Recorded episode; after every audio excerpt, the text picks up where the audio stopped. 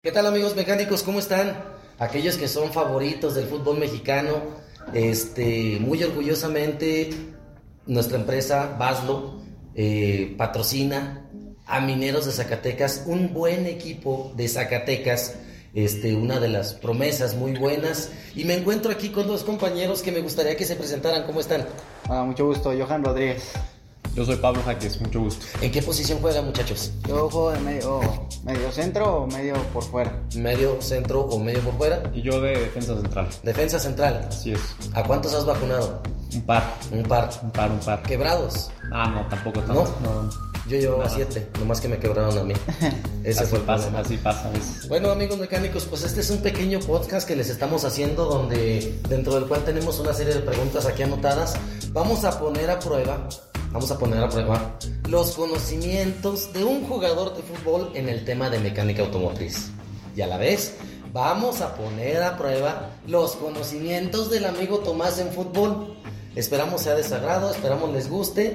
Eh, muy importante, muy importante. Todo esto es de parte de Corporativo Baldo para ustedes. Una de las metas de Corporativo Baldo es impulsar los talentos locales y estatales de nuestra parte. Así es que comenzamos muchachos, ¿les parece? Sí, Claro. Primero que nada, ¿no? ¿cómo ven si interactuamos con preguntas y uno?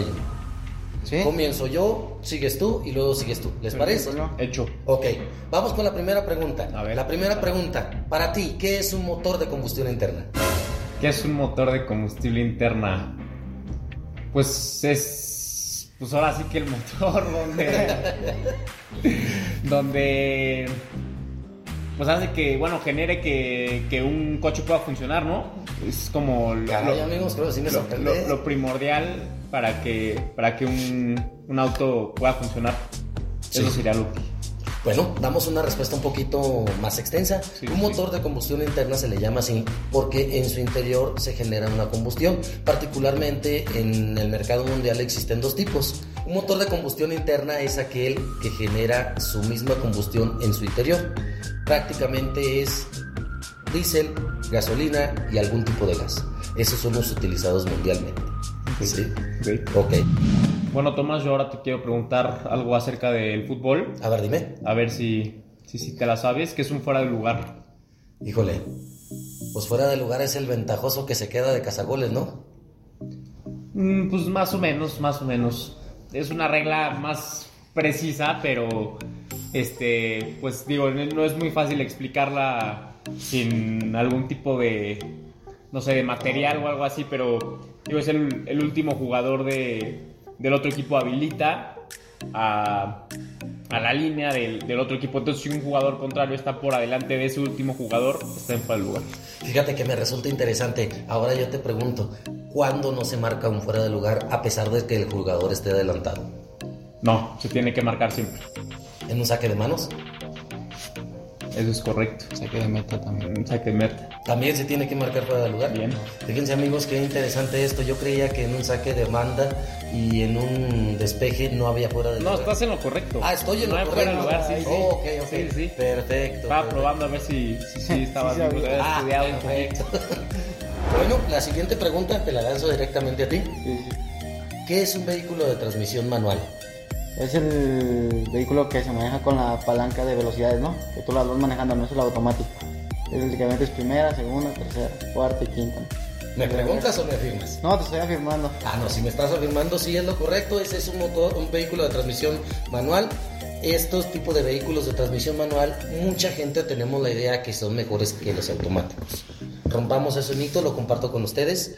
Un motor de, de transmisión automática o transmisión manual tienen exactamente el mismo funcionamiento los vehículos. ¿De qué depende? De nuestros mantenimientos. ¿Sí? Bueno, yo ahora te pregunto, para ti, ¿cuál es el... ¿Cómo se hace realmente un saque de banda?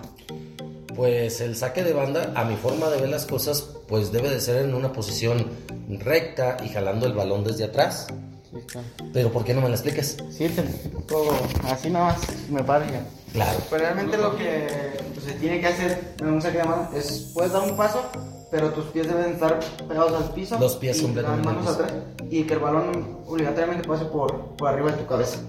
Entonces es cierto aquello que si despegas un pie de la línea, te pueden marcar algún tipo de sanción Se cambia el saque a manos para el equipo para el contrario. siguiente jugador. Sí. O No, no, para el, el equipo contrario. Para el equipo contrario. La siguiente pregunta, complicada. La siguiente pregunta complicada para ti. ¿Qué es un vehículo con CBT? Híjole. CBD no es. No, no es CBD ni es ni SD. Este, un vehículo con CBT No es una idea. es una nueva transmisión automática que se está utilizando, la cual ha demostrado tener muchísimo ahorro en combustible y muchísimo mejor confort de manejo. Ok. Uno de los vehículos donde los puedes ver eh, es, por ejemplo, el Sentra, el Versa, eh, los Hondas, Honda Civic, son los que traen ese tipo de transmisiones que son mucho más confortables y a la vez te ahorran muchísimo combustible. ¿Cuántos jugadores de, de fútbol eh, se admiten dentro de la cancha? Híjole, pues yo cuando jugaba fútbol rápido eran nueve, ¿no? Pues sí, bueno, pero es diferente el fútbol rápido al fútbol soccer como tal, como profesional. Entonces en el, en el fútbol soccer profesional se admiten 11 de cada, de cada equipo. 11 de cada equipo. Es correcto. ¿Y el aguador? No, ese no cuenta. Ah, no entra al campo, ¿verdad? No, no, parte. Oh, ok. También está ahí, pero no cuenta. Ah, ok. Si no es indiscreción, ¿quién es aguador de ustedes dos? Eh. Porque mucho tiempo fue aguador. ¿Qué es esta pieza? No, pues. Como un soporte, ¿no? Sí, un soporte Parece, de. parece. Como para el motor o no sé, la llanta, algo así. algo- Fíjate que tienes, Parecido, ¿no? tienes algo de razón. Esta pieza se llama base de amortiguador y es la que sujeta la llanta delantera. Esto le permite absorber los baches, irregularidades en el camino y te permite que puedas girar tu volante muy dócilmente, que no tengas ninguna así y la llanta está aquí. en, en la parte de abajo, en la parte de abajo. Ah. Esta es la base de amortiguador y aquí sigue el amortiguador y luego sigue la. Bueno, Tomás, ¿tú cuánto tiempo crees que se necesita calentar antes de un partido? Híjole, pues yo creo que debe de ser hasta que el músculo se inflame, ¿no? ¿Cómo? Mm, pues no se inflame, pero sí que caliente. Normalmente son 20, 25 minutos lo de, lo de un calentamiento antes de un No partido. Entonces, si el juego es de 90 minutos, ustedes se la pasan trotando. ¿Cuánto tiempo? ¿Cuánto hay el calentamiento? Mm, pues 110 minutos, yo creo. 110 Un poquillo minutos. más, con lo agregado y todo eso. Sí me los echo. ¿Sí, no? Sí, sí, fácil. ok. Siguiente pregunta. Esta pregunta es muy interesante porque vamos a a mencionar uno de los atributos muy grandes de la empresa. Ok. Pero quiero preguntarte, ¿qué es esto para ti? Pues es una parte, es una, supongo que es una autoparte, la verdad no tengo idea de qué sea, pero pues no sé, no sé, algo que sujeta el motor, La dirección. no sé, la verdad no, no tengo idea, nunca la había visto. Bueno, mira, Dime, dime qué es. Este, este es un soporte de torsión. Este soporte, por mencionarlo de alguna forma, amortigua cuando nosotros aceleramos y frenamos el vehículo a través de esta goma de caucho. Tú aceleras, genera torsión. Tú frenas, genera torsión. Este soporte, eh, mencionárselos a los dos, es uno de los productos muy orgullosamente hechos en México por manos zacatecanas, así como futbolistas zacatecanos. También este soporte está hecho por manos mexicanas.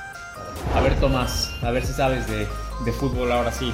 ¿Cuántos cambios estaban permitidos antes y ahora cuántos hay?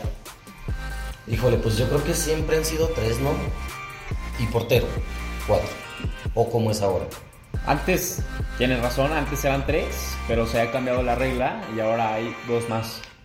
Dos cambios más. Dos cambios más, ahora tienes cinco cambios Cinco por cambios partido. en total. Por partido. Eso ya incluyendo el portero, o sea, no es uno solo aparte del portero. Entonces, Fíjate que en eso yo también tenía la duda si el portero se lesionaba, podría entrar otro portero y sin que te afectara, digamos así, el número de cambios disponibles. si ya no tienes ningún cambio más y tu portero se lesiona, sí puedes meter a, Así lo puedes hacer. a otro, a otro portero.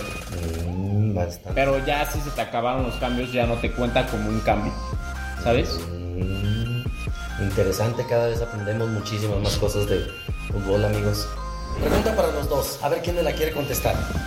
¿Te quieres poner rudo en el fútbol? Yo me pongo rudo en la mecánica. A ver, Vamos a ver. a ver, a ver. ¿Cómo puedes saber el modelo de tu auto si no tienes tarjeta de circulación, factura o algún papel que te lo describa? En el número de serie del motor, ¿no? En el número de serie del Sí, motor. ¿no? Algo así. Bueno, es pregunta, ustedes contéstenme lo que ustedes digan. Sí. ¿no? O en la parte del donde va el parabrisas, en la parte de abajo, se Sí. checa el número de serie. ¿no? Es importante mencionar esta diferencia. El número de motor viene adscrito en el motor. Ajá. En ocasiones coincide con la serie, en ocasiones no. Lo que tú me mencionas que está en la parte superior es el número BIN. Pero ¿BIN? BIN, número de BIN, número de serie, que viene siendo prácticamente lo mismo, cuestión de, de lenguajes. Pero veo el BIN y en el BIN me dice que es un 2010 o un 2012 o cómo está el asunto. Se quisieron poner No. duros conmigo, yo me pongo duros con ustedes. No, pues yo nada más di lo que. Sí, al final, al final de ese número viene el, el año en el que, del que, bueno, al que pertenece, pues, o no. Miren, este, el, el número de serie tiene números y letras. Sí. Cada uno corresponde a un valor.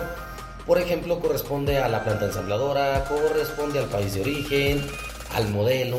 Para el modelo es el décimo dígito, Ok, leído de izquierda a derecha. ok. Los, los modelos se representan en la actualidad por letras. Van A, B, C, D, según la letra que sea. Lo puedes, incluso hay unas tablas específicas para que sepas el modelo de tu auto, el modelo correcto. Ok, Sí. ok. Pero sí, ibas apuntado, pero te desviaste. Sí, no, pues no. Agarró efecto el balón. Sí, Como estaba lo rifando. Checo. Bueno, Tomás, esta pregunta es un poquito más compleja, de años atrás. ¿Cuándo fue el primer mundial y quién fue el que lo ganó? Ay, caray. A ver, compañeros, amigos mecánicos, si se lo saben, pónganlo aquí en los comentarios. Pónganlo aquí en los comentarios porque aquí vamos a entrar en un dilema muy grande. Híjole, pues yo, yo, yo creo, creo yo que fue en Francia, ¿no? No. No, ¿Dónde fue? lejos, lejos. En Uruguay, En Uruguay. Sí. ¿En qué año fue? 1930. 1930. ¿Y quién fue el ganador? Uruguay. Uruguay. Uruguay lo ganó. Interesante, interesante. Si ustedes tienen otra opinión, amigos, por favor déjenlo aquí en la caja de comentarios. Este podcast también es para que participen ustedes. Ahí que los compañeros no lo dejen en la cajita de comentarios de Sí, este no, video. si tienen otra opinión diferente. Totalmente. ¿Verdad? Está, está difícil que tengan otra opinión porque pues, ya pasó, ¿no? ¿no? Pero pues bueno, igual y ahí si quieren poner algo que lo pongan. Empezamos con las preguntas un poquito más fuertes. Quisiera preguntarles, ¿qué carro tienes tú? Un polo. Un polo. ¿Tú? Eh, un BMW. Ay, cabrón. Vamos a... Perdón, este. cortamos. No, síguela, síguela. ¿Sí? ¿Sí la seguimos o qué? Tomás. Ok, bueno, pues me sorprendes. No hay chamba, ¿y dónde estás tú? Bueno, este. Polo y BMW tienen de autos ustedes, ¿verdad? Ok. ¿Cuántos caballos de fuerza crees que tenga tu Polo? Ay, no. Ve pensando tú la pregunta. Siento. No sé cómo se. 100 caballos de fuerza. No sé cómo se maneje. 100 caballos de fuerza, no sabes cómo se maneje. ¿Tú? Yo digo que unos. unos. 380 caballos. 380 caballos. Leíste el manual. No. Ah, perdón, creí que habían leído el manual. Bueno, miren, les explico un poquito. Primero, es muy importante saber cuántos caballos de fuerza tiene nuestro vehículo, pero lo más importante es entender a cuánto equivale un solo caballo de fuerza. ¿Lo saben? No, no, ¿No saben? tengo idea, no. Ok. Si lo quisiéramos dimensionar en palabras para entenderlos desde la persona que no tiene la más mínima noción de mecánica hasta un experto en mecánica, podríamos deducir lo siguiente. Un vehículo, y también atención para los compañeros de allí de redes sociales, un solo caballo de fuerza equivale a levantar 70 kilogramos a un metro en un segundo. A eso equivale un caballo de fuerza. Tú me dices que a lo mejor tu vehículo tiene 100. Imagínate, para que tu vehículo pueda des- desarrollar los caballos de fuerza necesarios, se requeriría la fuerza sostenida aproximada de entre 700 y 750 personas en excelente estado físico como ustedes. A eso dimensionas tú 100 caballos de fuerza. Ah, ok, ok. sí. No sé si haya quedado más amplia la, Sí, sí, sí. la respuesta. Sí, sí, queda más claro. Sí, entonces digo, no es, no es tan importante saber los caballos, sino saber qué es un caballo de fuerza. Ok, Sí. ya ahí lo puedes tú deducir un poco. Sí, claro que sacar sí. ahí. A ver, Tomás, a ti que te gusta meter la pata ahí en, en el foot, ¿cómo son las sanciones de las tarjetas? Ay, caray, pues como cada 15 días sale expulsado, difícil pregunta. este, bueno, yo sé, yo he sabido que hay una acumulación de tarjetas amarillas, pero en la actualidad no lo conozco. La tarjeta roja creo que depende de la agresión, ¿es cierto? Mm, no, no, no, no necesariamente. Depende, pon tú en un partido, eh, si acumulas dos tarjetas amarillas, es automáticamente una tarjeta roja. Si tienes una tarjeta amarilla, puedes seguir jugando, es como una precaución, ¿no? Como de aguas que ya tienes. Sí, sí, sí. Tarjeta amarilla. Y si tienes este, tarjeta roja, depende de la gravedad de la falta. Es el, La el- intención, ¿no? el- la intención, el, el determinado tiempo que te van a dar como de suspensión. Pueden ser un partido, pueden ser dos, tres, cuatro, pueden echar Sí, una me- temporada. Me, imagino que me imagino que es este tal cual. Yo jugué al fútbol amateur, no profesional como ustedes, pero sí me di cuenta de mucho de ese tipo de detalles. Sí. Yo la verdad sí era bien leído, la verdad, siendo sinceros. Entonces nomás esperaba que adelantaran tantito el balón, pues defensa tú me comprendes, y derechito al pie de apoyo. Balón pero pie de apoyo va de corbata. Sí, sí, sí. Entonces como ahí sería una, pues prácticamente una roja me imagino, ¿no? Sí, sí, sí, sí, claro. Depende cómo la ve el árbitro, ¿no? Ahora Claro. ya hay muchas Sí. cosas ahí, pero Hay muchos árbitros que les faltan lentes, también lo entiendo. también, también, No, saludos pero, a los árbitros. pero sí, depende de la, de la gravedad de la falta, es el, el tiempo que te van a dar como de suspensión. ok, perfecto. Sí, es. Muy bien. Pregunta. Quien me la gusta contestar. ¿Qué es la calibración de las llantas y cómo se realiza? Pues yo realmente nada más llego a la gasolinera y ya le digo que 35, 34 o así, ya que la calidad yo sé que ayuda también para los frenos, la, Sí, bastante. el cómo se agacha la, en las curvas y todo eso, pero no sé bien pues cómo se hagan ni, ni para qué sirva, la verdad. ¿Y tú qué opinión tienes? Yo creo que es necesario que las cuatro estén pues alineadas, ¿no? Ahora sí que alineadas y balanceadas. ¿O no? Es un complemento, es, un complemento. es- es un complemento. Pues en tu BMW en el tablero te dice cuánta presión traes en cada llanta. Sí. Y te dice cuando está abajo y cuando está arriba. Regalos de guarache, nosotros pues... La bici no me dice. tienes que fijarte. Sí, imagínate. No, miren, eh, muy importante para quien no nos conozca también de, de los compañeros de redes sociales. La calibración de las llantas es vital no solo para los frenos, en general es para nuestra seguridad. Una calibración de llantas, cada vehículo trae una, una calcomanía en el lado de la, puerta, del conductor y ahí les dice cuántas llantas, cuánta presión, cuántas libras deben de tener ustedes para calibrar la llanta. Una recomendación muy grande para ustedes y para nuestros oyentes.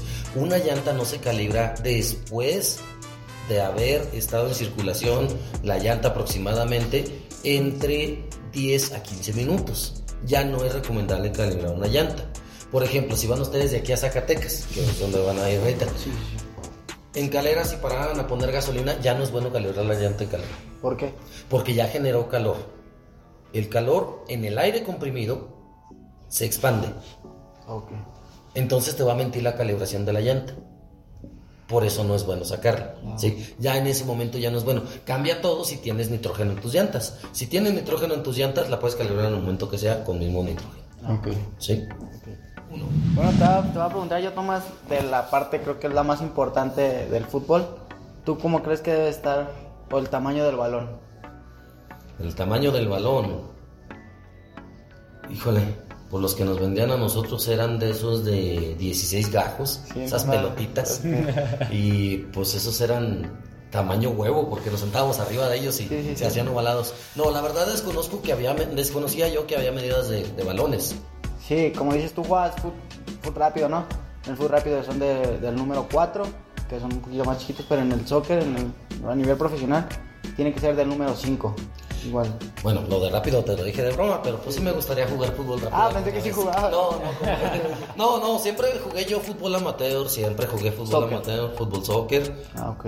con los mismos 11 jugadores que mencionan ustedes, este, pero pues fue totalmente amateur. Sí, nunca, claro. nunca fue a ningún nivel profesional y pues obviamente ahorita, 38 años ya no nos permiten jugar igual. Sí, claro. Entonces es el número 5. Sí, De número todos los balones, este, vamos, es una graduación es- este, especial, todos la tienen, todos los de 5 son 5, no hay una variante, No, todos son cinco. todos son Todos 5. son cinco, sí. Esta, esta pregunta es para los dos y es bien interesante. ¿Se han fijado ustedes que en la actualidad hay carreteras de tres carriles? Sí. Que es uno central y dos acotamientos. Sí. Ok, para los dos, ¿en qué lado debemos de conducir en esas carreteras? Un carril y el acotamiento no. Vamos, no es de dos carril. carriles, no es de dos carriles la carretera, Es un- sino, sino es la línea amarilla central Ok. y en los lados tiene como cuando vas a Durango, han ido a Durango. No, no he ido a Durango. No, no, no he ido a No Durango. tenido la Bueno, como fortuna. cuando vas a Durango, por ejemplo, está la línea central amarilla, está en un extremo una línea blanca y en otro extremo otra línea blanca. Esas se les nombra supercarreteras. No es autopista. O sea, serían dos Ok. carriles. Eh, eh, dos carriles. Ah, ok. ¿En qué lado deberían de conducir? Pues por un lado, ¿no? O sea, según yo, tienes que ir como por en, en la mitad de los dos. Para que si van unos carros más rápidos, por ahí te rebasen, ¿no? Sí, siempre debes de mantener la extrema izquierda en, todo, en todas las carreteras. Siempre, perdón, extrema derecha. Hay que corregir. Siempre hay que mantener la extrema derecha en todos los, en todos los, en todas las carreteras. Sí, claro. eh, para permitir el paso de los demás. Sí, sí, Aquí sí. algo bien importante de mencionarlo. ¿Cuántas veces le han pitado a ustedes un automovilista que va en el carril izquierdo y no los deja pasar? Yo nada más pongo mi Sí, la direccional. direccional. O las Para que las altas. Pero las echan las altas. Sí. ¿Ustedes sabían que si el límite de carretera dices 90 kilómetros por hora y él va a 90 y tú vas a 110, tú eres el que vas mal? Es correcto. Sí, pues claro. Y mucha gente tenemos esa falta de cultura. Sí, sí, sí. Es bueno aprender de todo. A ver, Tomás, ahí te va una complicada. ¿Cuál es la cantidad mínima que debe de, bueno, que puede haber en un, en un terreno de, de juego, en un fútbol profesional? Híjole, pues a nivel profesional, pues no creo que haya límite, ¿no? O sea, con seis o... O sea, ¿me hablas por lesionados o por expulsados? Por la razón que sea. Híjole, no, pues ¿Hasta, ¿Hasta cuántos jugadores todavía puede jugarse el partido? yo creo que con unos ocho no. Es correcto. A Sí. ver. Es correcto. Sí, pues a ver, si sabes Ocho, mucho. ocho. Claro, si sabes mucho, a ver, contéstame. ¿Cuáles son las características del uniforme de portero? Pues trae guantes. Sí, de esas. Sí, todas, todas las características del portero. Si obviamente trae guantes, tiene que usar guantes para contra Bueno, esa es una de las más grandes. Sí, pero el uniforme, ya ves, completo, el uniforme completo. Mm. Pues yo creo que nada más eso. ¿Cuál? No, pues tiene que ser de diferente color al, al equipo contrario al- y a su propio equipo. No puede traer el mismo color de uniforme ni que los dos equipos ni que el árbitro. Entonces, supongamos, ¿contra quién es el próximo partido? Contra Leones Negros. Contra Leones Negros. Este, entonces, contra Leones Negros, el portero de nuestro equipo de mineros, si anda de verde, el contrario no puede andar de verde. Es correcto. Es correcto. Ajá, ni los árbitros. Ni el árbitro. No. Fíjate, eso no lo Tiene que tener un color totalmente distinto al, a los demás para que no se confundan. Oh, ok, ok. Pues muy interesante. Pues yo creo que en conocimiento andamos muy parejos, ¿no creen? Algo Sí, así. ahí Cada vamos, quien ahí en su vamos. ramo, Sí, ahí, ahí sí. estamos, ahí estamos bastante interesante. Este, bueno, a todos los amigos de redes sociales, esperamos este pequeño podcast les haya gustado. No nos vamos a despedir, esperemos sigan ustedes en su gusto los podcasts que estamos haciendo. En esta ocasión fue con el equipo zacatecano de mineros. Vamos a seguir realizando más y tal vez nos podamos aventar por ahí unas pequeñas bromitas para sus jugadores en el terreno de juego. ¿Qué les parece? Sí, cuando gustes ahí. Vamos a, vamos a, ahorita hicimos un podcast, vamos a hacer unos TikToks allí. Claro que sí, eres Hermano, bienvenido nadie, ni aquí, ni detrás de cámara les vaya a comentar nada. Ustedes quédense calladitos, vamos a hacer unas preguntas capciosas para el resto de los jugadores. ¿Cómo sin problema. Bueno, pues un gusto que hayan estado aquí con nosotros. Gracias por invitarnos. La verdad, Un gusto. Esperamos nos sigan en nuestras redes sociales, como nosotros lo hacemos de Mineros. Seguro. Y pues para los amigos de las redes sociales, no nos despedimos. Recuerden, ahora fue el primer podcast del amigo Tomás de parte de Corporativo Bar. Y pues muchísimas gracias. Vamos a darnos un aplauso.